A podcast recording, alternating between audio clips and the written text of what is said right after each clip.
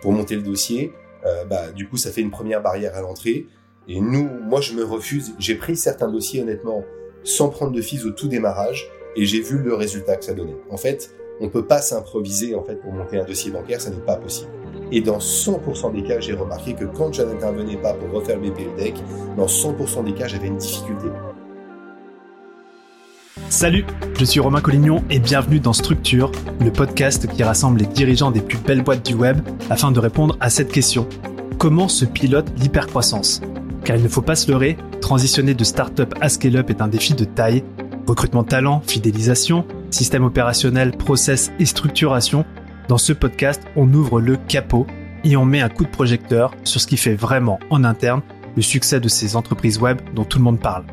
Alors si vous aussi, vous souhaitez scaler tout en gardant la boîte sous contrôle, Structure est fait pour vous. Je vous souhaite un bon épisode. Aujourd'hui, j'ai l'immense privilège d'accueillir sur le plateau virtuel de structure Frédéric Bike, cofondateur de Super Capital Leverage. Alors pour donner un petit peu de contexte à cet échange, Super Capital Leverage, c'est l'antenne levée de dette du fonds d'investissement Super Capital VC. Que font-ils concrètement? Ils sont en charge de trouver du financement non dilutif, de la dette donc, auprès des banques et des financeurs publics pour les startups early stage. Alors si je suis aussi enthousiaste à l'idée d'interviewer Frédéric, c'est que tous ces termes, levée de fonds, equity, financement, etc., ça reste encore pour moi très exotique. Ça fait 13 ans que j'évolue dans une industrie qui est l'infoprenariat, où la grande majorité des fondateurs créent et développent leur boîte sur leur propre trésorerie. Maintenant, lorsque j'ai rencontré Frédéric pour la première fois, euh, d'ailleurs un grand merci à Gaëlle Baldassari, la fondatrice du mouvement Kiffe ton cycle pour euh, cette super connexion, eh bien Frédéric m'a montré qu'il savait vulgariser particulièrement bien tous ces termes financiers et je me suis dit qu'il fallait absolument vous en faire profiter. Donc aujourd'hui dans Structure, on va parler de finance, on va parler de levée de fonds, d'effet de levier, un super programme. Frédéric, merci d'être avec nous aujourd'hui. Comment vas-tu? Ça va très bien, plaisir d'être là. Alors pour commencer, on va parler un petit peu de toi. Euh, j'ai épluché ton profil LinkedIn et j'ai vu que tu avais fait euh, le Conservatoire national des arts et métiers. Pendant plusieurs années, tu as eu le, rôle et le poste de comptable dans différentes boîtes, puis des postes de responsable financier, puis des postes de directeur financier, d'ailleurs, euh, directeur financier à 27 ans, ce qui est relativement jeune. Et en 2020, ça y est, euh, tu prends la casquette d'entrepreneur complètement assumée, euh, et j'ai le sentiment que tu l'as toujours eu d'ailleurs, en fondant avec plusieurs associés Super Capital Leverage. donc tu m'as l'air d'avoir un parcours assez atypique pour un DAF. comment en es-tu arrivé à créer Super Capital Leverage? Mais écoute, euh, Romain, avant de créer Super Capital Leverage, c'est vrai qu'il y a eu quand même un petit parcours de, je dirais, euh, qui n'a pas été très simple puisque en fait j'ai d'autant plus en fait euh, un, profil complètement atypique, étant donné que je n'ai pas fait d'études. Déjà, c'est quand même le premier point, et que je m'étais fixé pour objectif de devenir directeur financier avant 30 ans, puisque en fait je fais les choses par passion. Et donc j'ai évolué à force de beaucoup travailler, en gros en travaillant deux à trois fois plus que les autres. Et pour atteindre cet objectif-là, je me suis fait une culture financière en apprenant euh, sur le tas et en étant évidemment euh, orienté très très opérationnel, puisque je considère que la finance doit être au service des opérations et pas le contraire. Et c'est en 2017 en fait que j'ai quitté après plusieurs postes de directeur financier euh, dans le monde de la PME, dans différents secteurs. j'ai quitté ce poste-là en, en, décidant de faire un break pour me poser la question de l'étape d'après. Et l'étape d'après, ça a été d'abord de, de, constituer en fait une, une entité en fait d'accompagnateur de dirigeants que j'ai appelé Baek Consulting, très original comme nom, mais euh, mais c'est comme ça qu'a évolué en FP Ventures euh, par par la suite. Et euh, finalement, avec le hasard et la beauté des rencontres, on, on a cofondé Super Capital Leverage. Vous êtes combien dans, enfin combien d'associés dans Super Capital Leverage?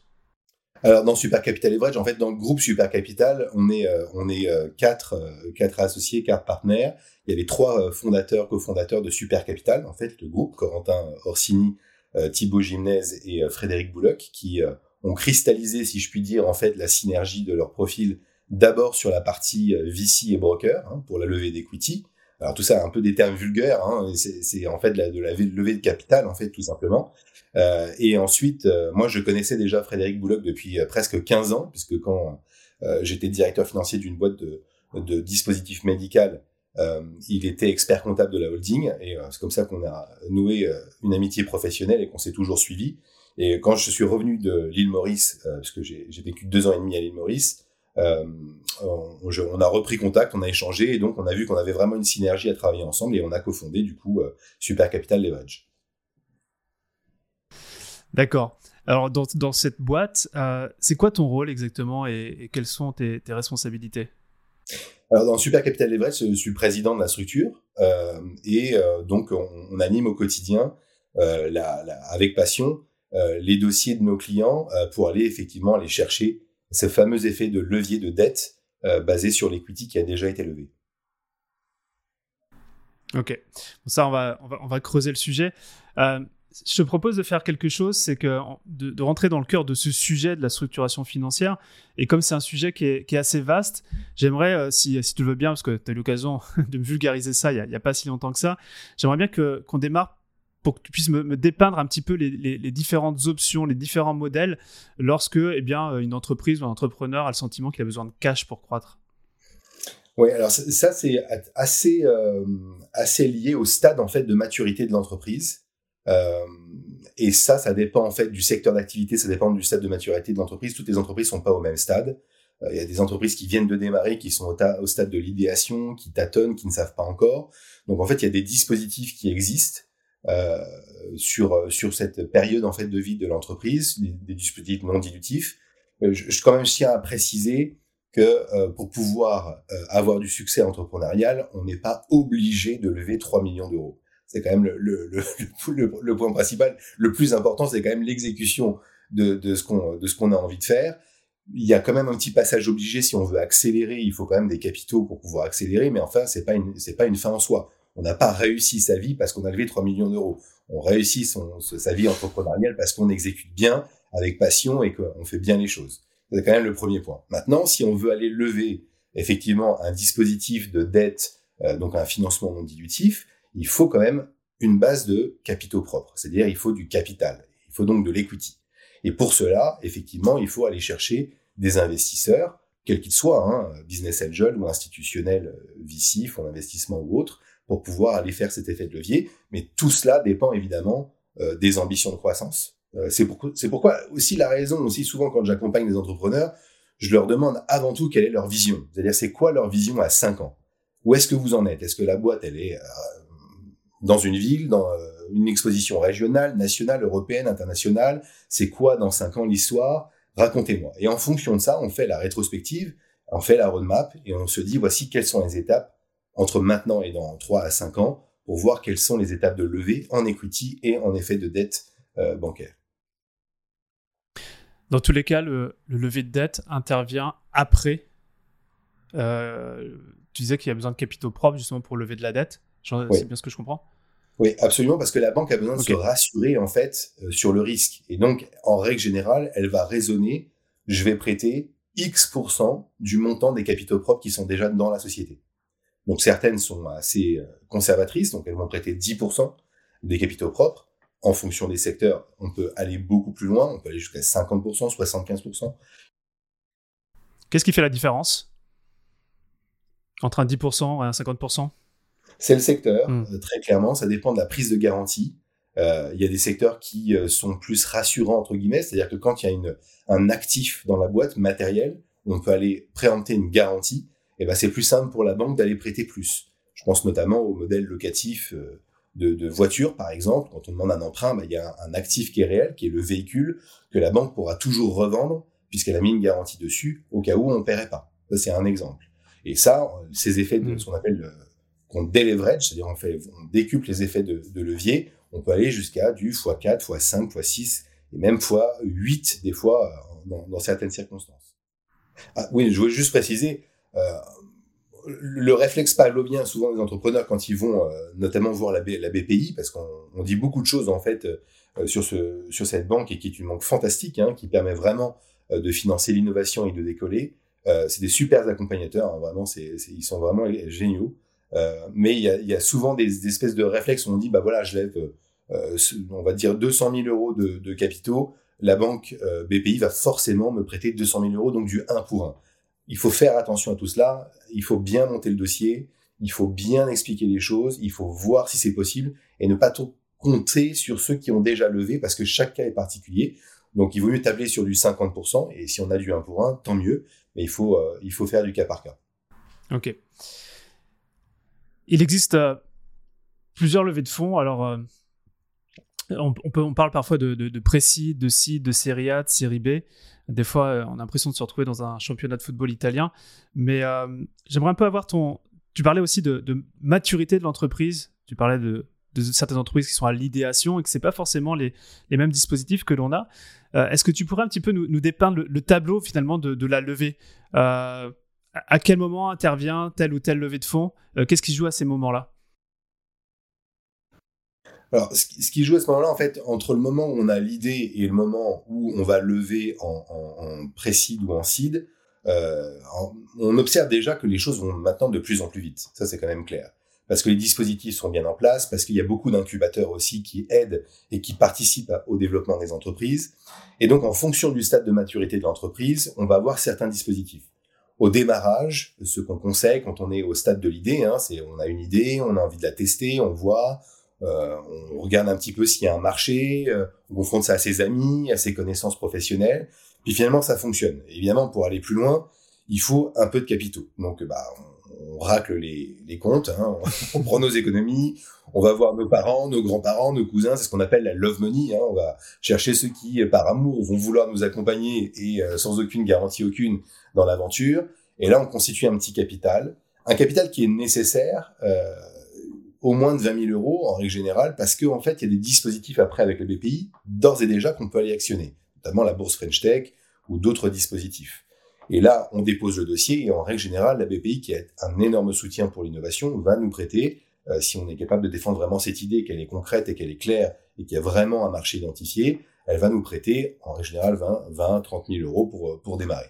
Une fois qu'on a fait ça, on est au premier stade, on continue à aller plus loin, on dépasse le stade de l'idée et on vient rendre un petit peu concret. Alors si c'est dans le soft, on, on fait ce qu'on appelle une MPV, hein, donc un, un, premier stade en fait de développement en fait de l'application ou si c'est, euh, euh, je ne sais pas, un produit en tant que tel, on fait vraiment le design de la maquette, etc. Et là, une fois qu'on est prêt, qu'on a quelque chose à présenter, là, on va aller chercher euh, des, des, premiers capitaux, ce qu'on appelle le précide. Hmm. Euh, et en règle générale, les entrepreneurs ont une vision en fait de la levée où ils se disent mon idée est tellement géniale, c'est sûr, je vais lever 2 millions tout de suite. Sauf que ça se passe pas tout à fait comme ça, puisque dans l'early stage, donc c'est le stade le plus le plus tôt, euh, en fait, les investisseurs ont envie de soutenir, mais un, pas à n'importe quel prix, c'est-à-dire qu'il y a une question de valorisation de société, et deux, 2 millions, c'est énormément d'argent. Donc en fait, il vaut mieux commencer en précide. Évidemment, c'est pour ça qu'on crée ce stade précide de, lever un petit ticket, 200, 300 000 euros, euh, pour commencer à, actionner la pompe et à rendre plus concret en fait euh, cette réalité de l'idée qui, devient euh, finalement un produit qu'on peut proposer au marché. Et là, on lève sur une valeur qui est basse, hein, 1 million, 1 million 5, 2 millions, et avec ça, on va commencer à créer l'histoire. Une fois que les choses sont créées et qu'on a dépassé le stade du précide, là, on commence à générer un petit peu de chiffre d'affaires et on voit, on a les métriques qu'on peut analyser. On a vraiment les, toutes les données et là, on va aller faire la levée plus conséquente hein, en seed et puis on va pouvoir aller attaquer le marché. évidemment, tous ces dispositifs-là que je viens de parler sont de l'equity pour, mmh. pour la majeure partie et en parallèle, d'une manière concomitante, le financement du non dilutif va pouvoir s'insérer. Je, voudrais rappeler, et ça c'est pour moi un point très important, que on a un réseau bancaire en France. Il n'y a pas que la BPI. Et souvent on l'oublie, c'est d'ailleurs mon métier, hein, euh, puisque en fait, en règle générale, j'ai pu observer que les entrepreneurs étaient fâchés avec les banquiers, parce que le temps du business et le temps des banques n'est pas le même. Et en plus de ça, parler le banquier, c'est pas une langue aisée. Moi, il se trouve que je la parle. Donc, euh, je fais souvent le traducteur entre le monde de l'entrepreneuriat et les banquiers pour leur expliquer en fait quel est le bon langage à adapter, quels sont les bons documents à pouvoir présenter afin d'obtenir du financement et les banques elles financent parce qu'elles sont pas folles, elles voient bien quand il y a une réalité économique qui peut se dessiner, alors elles ont envie d'en être. On a des, banquiers passionnés par l'innovation. Euh, il y a vraiment énormément de banques qui ont envie d'en être et qui ont envie de soutenir et qui ont des dispositifs pour cela. Et donc, clairement, euh, le réseau bancaire existe et vont faire en fait des prêts de démarrage d'amorçage hein, jusqu'à 50 000 euros qui c'est quand même pas rien. Ils vont prêter. Il y a aussi des systèmes dans les incubateurs où il y a des prêts d'honneur.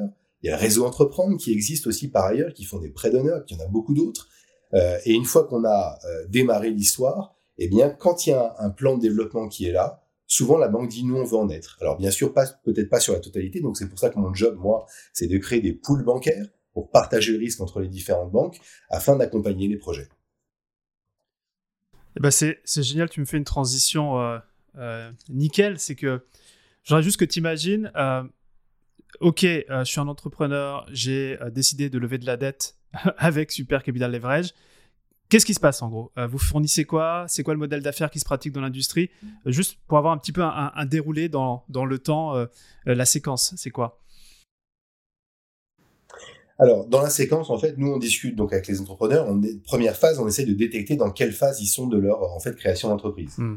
Voir s'ils ont déjà levé, euh, s'ils ont déjà attaqué le marché, s'il y a un peu de chiffre d'affaires, s'il y a une réalité économique. S'il n'y a pas ça, on dit pas non, mais on dit, on dit plus tard, parce qu'en fait, ça sert à rien qu'on intervienne sur le dossier, parce que ce qu'on veut, c'est effectivement lever et maximiser les chances de la levée pour l'entrepreneur. Évidemment, il faut qu'on gagne notre vie, donc nous aussi, on a besoin de maximiser nos chances de lever.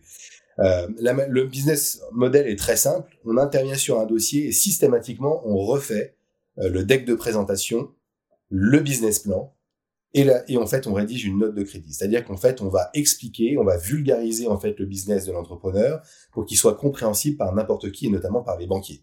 Parce qu'on s'est rendu compte que bah, le chargé d'affaires dans la banque, lui, euh, il peut pas tout connaître. Il peut pas connaître tous les secteurs, toutes les particularités. Et puis quand on commence à parler de tech et de deep tech, je peux te dire, ça commence à devenir quand même sacrément compliqué à comprendre. Donc nous, on vulgarise en fait toute cette partie-là, on la rend compréhensible, on rédige une note en fait de synthèse et on va euh, pousser le dossier auprès du banquier pour qu'il puisse le vendre au comité de crédit. Donc ça, toute cette partie-là, nous, notre business model, on prend un fils de départ qui est 3000 euros hors taxe, de telle manière à bien monter le dossier, et ensuite on prend 5% sur le montant de la levée qu'on trouve par nos soins. Et ça, ce sont, euh, ce sont des, un modèle de fonctionnement classique dans, dans l'industrie? Alors oui, c'est tout à fait classique. Certains euh, prennent plus en pourcentage, d'autres plus en fees. Euh, voilà, nous on a décidé de faire euh, 3000 euros de fees parce que en vrai, euh, bon, il y a quand même beaucoup de boulot. Au démarrage, j'ai commencé, je faisais entre 2000 et 10 000 pour monter le dossier. Puis je me suis dit bon, quand même, dans dans le monde des startups, il y a quand même une, un souci d'économie en fait de démarrage. Hein, on compte l'argent, un euro est un euro. Donc on s'est mis à 3000 parce que ça me paraissait raisonnable. Euh, ça fait aussi le tri, pour être tout à fait honnête, quelqu'un qui est pas capable de mettre 3000 euros sur la table pour monter le dossier, euh, bah du coup ça fait une première barrière à l'entrée. Et nous, moi je me refuse. J'ai pris certains dossiers honnêtement sans prendre de fees au tout démarrage et j'ai vu le résultat que ça donnait. En fait, on peut pas s'improviser en fait pour monter un dossier bancaire, ça n'est pas possible.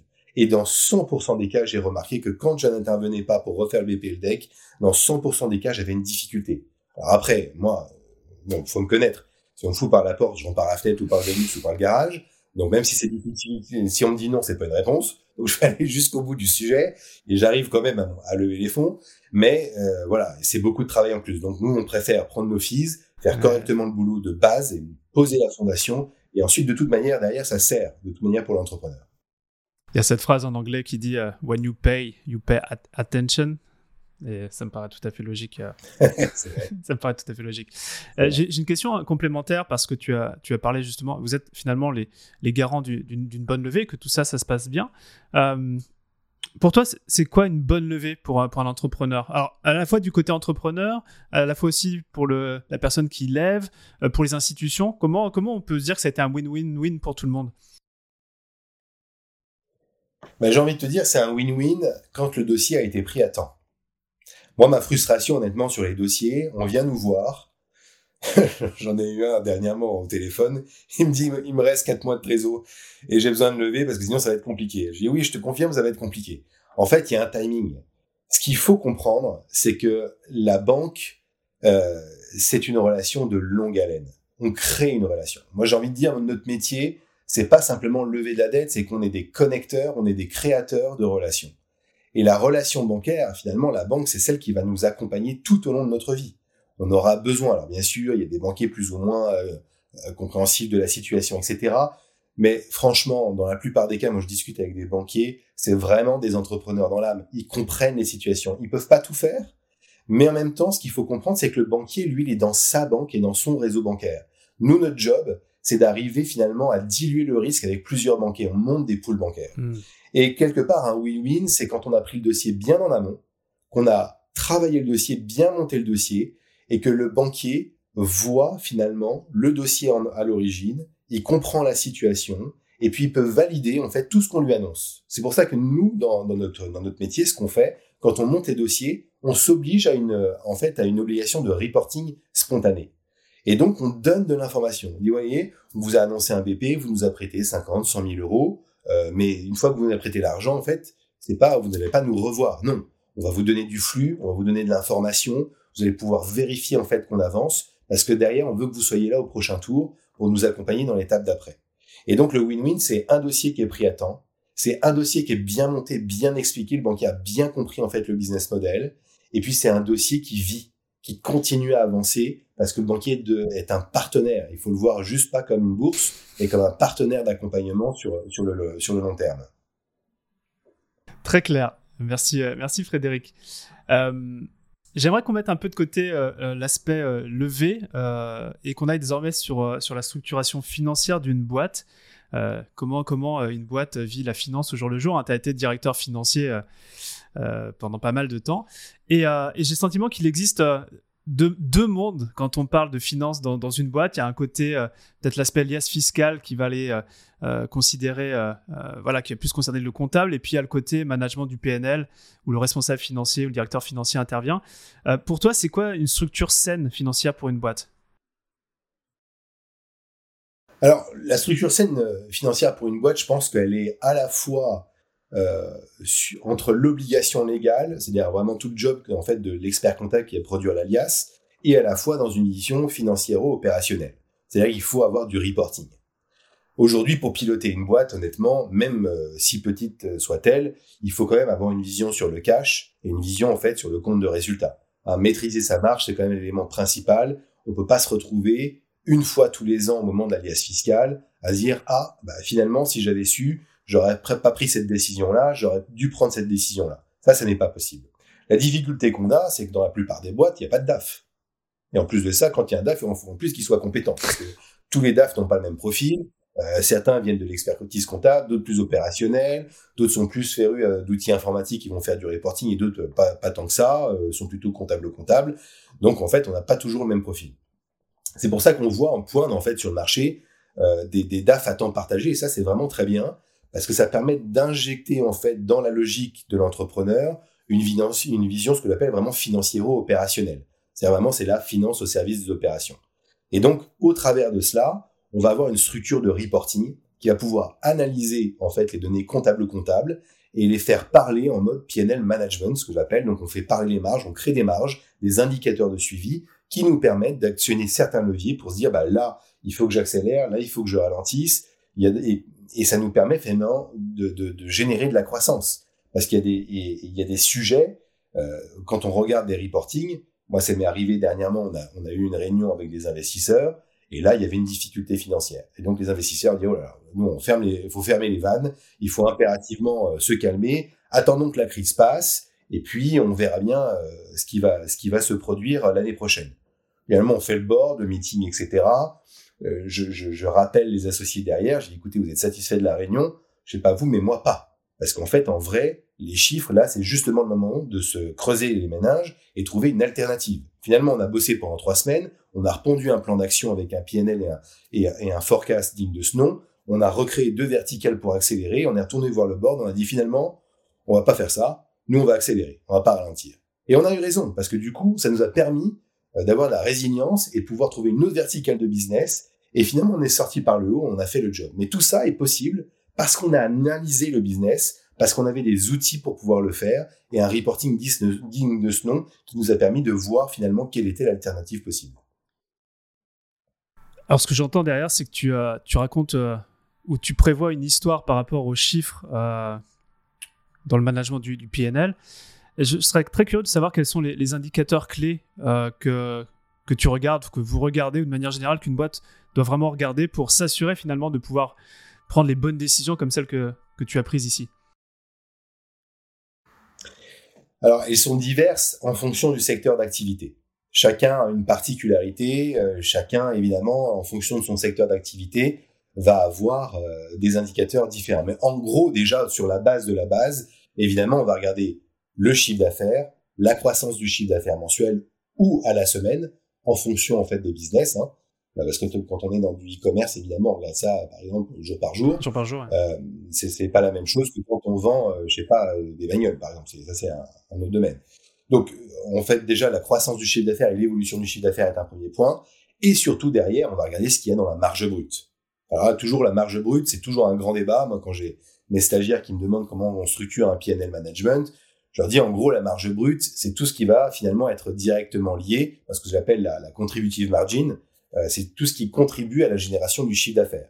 Alors il y a, moi je la split en deux, mais ça c'est ma vision des choses. Il y a la, la, la marge contributive directe et la marge contributive indirecte. Celle qui est directe, c'est vraiment tout ce qui est lié au chiffre d'affaires, mais vraiment d'une manière complètement claire et complètement liée.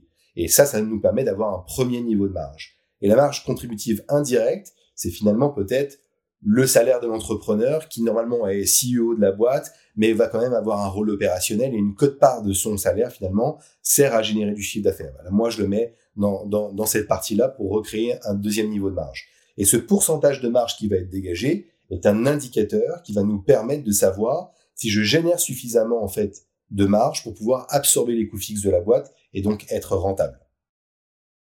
Très clair. Et c'est vrai que l'entrepreneur, même de par ses idées, alors tu parles de l'aspect opérationnel, mais rien que ses idées, euh, euh, c'est, je sais pas, je sais pas si tu les mets dans, dans la marge parce que toi, la, la, recherche, développement, ce genre de choses, est-ce que c'est des, des, choses qui, euh, qui, font partie de ces structures financières? Alors la R&D, effectivement, c'est un, un, point très important alors, à double titre. Premièrement, sur toutes les boîtes qui ont en fait des plateformes informatiques, elles dépensent euh, du salaire pour pouvoir développer leur boîte et ça pèse sur le PNL. Nous, ce qu'on fait en cosmétique financière, c'est qu'on va aller finalement différer cette charge et qu'on va l'inscrire au bilan, on va créer un actif immobilisé de telle manière à non pas, alors je tiens à préciser, non pas bonifier pour bonifier le résultat, mais plus pour rééquilibrer finalement la vision financière et économique de la boîte. C'est-à-dire qu'il n'est pas tout à fait juste de finalement alourdir en fait le résultat de la boîte euh, par des dépenses en fait d'IT pour développer une plateforme alors même qu'elle n'est pas encore euh, sur le marché pour générer du chiffre d'affaires. Donc pour cette raison, on va différer en fait cette charge-là, l'inscrire au bilan et on commencera à l'amortir, donc à réinjecter une cote-part des charges quand elle sera finalement disponible à la vente, ce qui permettra de réaligner la réalité financière et économique. Et ça, c'est un point très important. Le deuxième point très important, c'est que euh, il faut quand même, dans, dans toutes ces dépenses-là, avoir une vision euh, qui permette finalement d'aller, euh, on va dire, développer la boîte. Donc, en, en, fait, il y a plusieurs mécanismes qui sont possibles. C'est pour ça que moi, je parle de cosmétique financière. Quand je regarde une IAS fiscale, tout de suite, je pose mes questions de base. Hein. Est-ce que vous avez actionné tel levier, tel levier, tel levier, de telle manière à pas se retrouver année une avec moins de 200 000 euros de résultats? Et il y a un sujet, si je puis dire aussi, dans le sujet, euh, parce que quand on parle de ça, on, s'oriente plutôt vers le développement euh, informatique ou la valorisation des idées. Euh, il y a quand même un point qui est très important. Aujourd'hui, on a des systèmes de valorisation d'actifs immatériels euh, qui sont très peu connus. C'est-à-dire qu'en fait, on va créer une boîte, on va créer finalement de la matière grise aussi, de la compétence, mais qui ne va pas être comptable-comptable. On ne pourra pas l'inscrire quelque part euh, dans les états financiers. Bah, Aujourd'hui, c'est possible. Nous, on travaille notamment avec une boîte qui s'appelle Mukai, euh, qui est un spécialiste en fait euh, de la valorisation de l'actif immatériel et qui permet de valoriser dans la société cet actif immatériel, que ce soit une idée, un savoir-faire, une plateforme informatique, de telle manière à vraiment constituer un patrimoine qui soit fidèle à la réalité. Comment tu appelles Mukai Mukai Alors Mukai, c'est M-U-K-E-I. Ok, génial. J'aurais une question justement sur. D'ailleurs, je tiens à préciser qu'on a, un partenariat avec eux euh, privilégié avec Super Capital. Donc, si vous passez euh, par nous, vous aurez un tarif, euh, un tarif privilégié. Euh, tu parlais de valorisation, euh, bon, des, des, idées notamment. Euh, et en début d'échange, on parlait aussi de valorisation de la boîte, notamment pour, pour structurer les, les levées. Concrètement, comment ça se passe, une valorisation de boîte? Ah, ça c'est un grand sujet. c'est un très gros sujet. Alors, en vrai, quand on est au stade de l'early stage, euh, c'est assez compliqué évidemment de faire la valo de la boîte parce que quand il n'y a pas de chiffre d'affaires ou très peu, euh, on peut pas utiliser les méthodes classiques ou classiques pour pouvoir valoriser euh, la société. Donc on l'approche d'une manière différente. Alors, il y a la méthode classique ou classique qui s'appelle le, DCF, hein, c'est la projection des cash flows, et qui permet de regarder en fonction de ce qu'elle génère comme, comme cash flow, de regarder en fait quelle est la, la, valeur terminale en fait de la société. Il y a d'autres euh, méthodes d'experts comptables qui permettent de le faire. Donc tout ça, en fait, ce qu'on fait, c'est qu'on prend deux trois méthodes et qu'on recoupe en fait les valorisations pour arriver à une médiane et à déterminer euh, finalement quelle est la valorisation de la boîte. Après, on a euh, bah, des multiples des bidas. On se dit, bah voilà, 7, 10 fois, 12 fois en fonction des secteurs. Les bidas, c'est une ou deux fois ou dix fois le chiffre d'affaires. Voilà, il y a, plusieurs méthodes qui, qui existent. En revanche, évidemment, quand on est au stade de l'early stage, qui est quand même nous notre métier au quotidien, et qui a zéro chiffre d'affaires, c'est quand même ça pose une difficulté. Donc là, on est obligé de raisonner d'une manière un peu différente. Et ce qu'on fait, en règle générale, c'est ce que tout le monde accepte de faire, c'est qu'on prend le montant de la levée qu'on souhaite faire en equity et qu'on le divise par le taux de dilution en fait euh, du haut capital de la boîte. Donc en règle générale, on va dire que quand on est euh, finalement euh, deep tech, on est plutôt proche des 15% en fait de taux de dilution, tech plutôt 20%, et puis, moins on est tech, plus on s'éloigne plutôt vers 25-30% en fait de taux de dilution. Tout ça, évidemment, n'est pas très standard. Ça va dépendre de la qualité de la société, si les fondateurs sont des multi-entrepreneurs, qu'ils ont déjà vendu des boîtes. Il y, a beaucoup de choses qui vont rentrer en ligne de compte pour la, pour la valorisation finalement et la solidité en fait de la véracité de la valorisation avec cette méthodologie-là. Ok. Ouais, de ce que j'entends finalement, c'est qu'il y a des bonnes pratiques mais que ça reste quand même un cas par cas, et surtout dans une phase early stage où euh, on n'a pas, on n'a pas le, le track record de, la boîte euh, euh, pour pouvoir projeter son développement futur. Oui, moi je dirais mon conseil quand on commence à faire une première levée, il faut pas taper trop en valorisation parce que en fait le, le, business angel il peut quand même pas prendre tous les risques. Arriver sur une première levée à 500 000 euros et mettre une valo à 10 millions, c'est irréaliste. On peut pas demander au business angel de prendre tous les risques. Une bonne valo, finalement, en, en, précide ou en seed, on est, dans, on est aux alentours des 2 millions. Là, on comprend, on voit. Alors, bien sûr, ça dépend des secteurs d'activité. Hein. Euh, si on vend des yaourts, c'est quand même pas tout à fait la même histoire que si on crée un autre marché sur un segment avec de l'intelligence artificielle et une boîte d'IT. Euh, donc, il faut quand même mettre le curseur au bon endroit. Mais euh, voilà, on peut pas demander au BA de, faire tous les efforts euh, et prendre le risque et prendre la valo très haute, etc., etc. Ok, très très clair. Merci Frédéric. Pour, je te propose d'amorcer le, virage de, cette fin d'interview et j'ai quatre questions rapides pour toi. la première, c'est quels sont les outils préférés, tes outils préférés de structuration financière? Alors, mes outils préférés pour tout financier qui se respecte, c'est Excel. Euh, J'en étais sûr. c'est quand même extraordinaire. Mais ceci en dit, évidemment, il y a des très très bons logiciels, euh, notamment sur un point de vue comptable-comptable, mais avec une vision un petit peu financière. Nous, on utilise Lane beaucoup, euh, qui est une super startup euh, qui fonctionne très bien, qui est en plein développement et qui vraiment a une volonté d'adapter les outils à la fois pour les obligations comptables, pour les experts comptables, mais également pour les entrepreneurs. Et donc ça, c'est vraiment génial.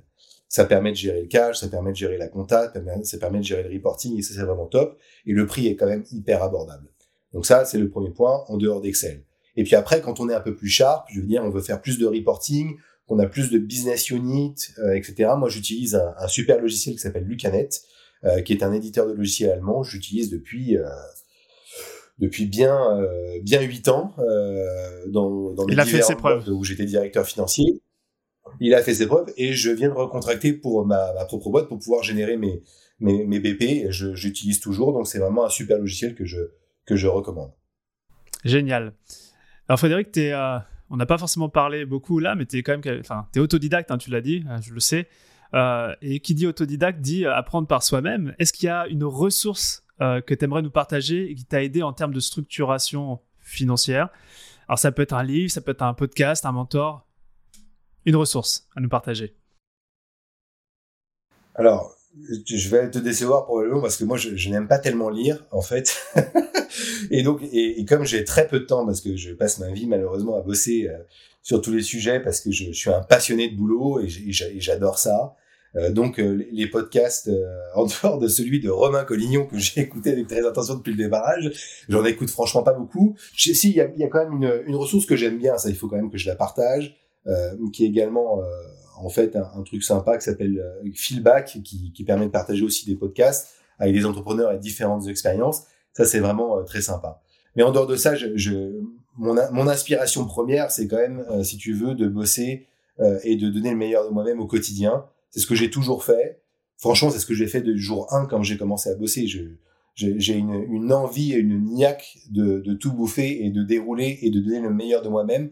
Et je pense que avant tout, euh, même s'il y a quand même des, des sources d'inspiration diverses et variées, euh, vraiment, moi, c'est ce que je, c'est ce que je fais au, au quotidien. Ok, ton expérience, meilleur terrain de jeu, meilleures ressources. Euh, ouais, et puis on apprend tellement, euh, c'est vrai. Bah oui, non, mais euh, complètement, complètement. Et encore une fois, quand on parle de ressources, un livre, un podcast, un mentor, ça reste encore peut-être du stade de l'idée, mais, l'idée, tant qu'elle n'est pas exécutée, ça donne pas grand-chose ça donne pas grand chose. Et puis, moi, j'ai eu la chance d'avoir des bons mentors dans mon, dans mes jobs. Hmm. Euh, et, et, ça, franchement, je le soupèse et je, vraiment, je, je remercie euh, tous les directeurs généraux, les présidents de boîte qui m'ont supporté et qui m'ont fait confiance. Euh, il y, a, y, a, vraiment des hommes clés que j'ai eu euh, que j'ai eu dans ma vie et qui m'ont qui ont su voir en moi autre chose qu'un excité du bocal, parce que j'ai quand même un caractère bien trempé. Euh, et qui m'ont fait confiance et qui ont vu ma capacité de travail, qui m'ont drivé et qui m'ont canalisé. Ça, je pense que c'est important. Et notamment l'un des premiers qui, je vais le citer parce que franchement, je, suis reconnaissant. Euh, au tout démarrage, il y avait Didier Mama, qui était euh, le, le, le, patron en fait de la filiale de Progress Software, la première fois que j'ai été responsable financier de ma vie, et euh, qui m'a donné beaucoup de conseils et qui a su me comprendre. Et notamment une phrase que j'ai envie de citer parce que pour moi, je la, ressors souvent, et qui m'a dit, Frédéric, il vaut mieux vivre en mauvaise santé que euh, de mourir en bonne santé.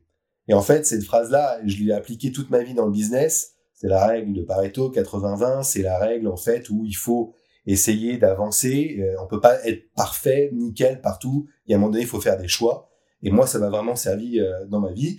Et puis le deuxième que je citerai et qui a été un exemple pour moi de boulot, c'est Jérôme Martin, qui était le, fondateur en fait du groupe Parcours, hein, acteur de la location longue durée, qui a été racheté en 2015 par ALD cet homme était un, génie euh, et est un génie marketing euh, et je suis hyper reconnaissant parce qu'il m'a fait confiance et qui m'a donné le goût et la passion de l'entrepreneuriat, ce qui a créé chez moi une envie de devenir entrepreneur. Et ça, je lui dois. Superbe.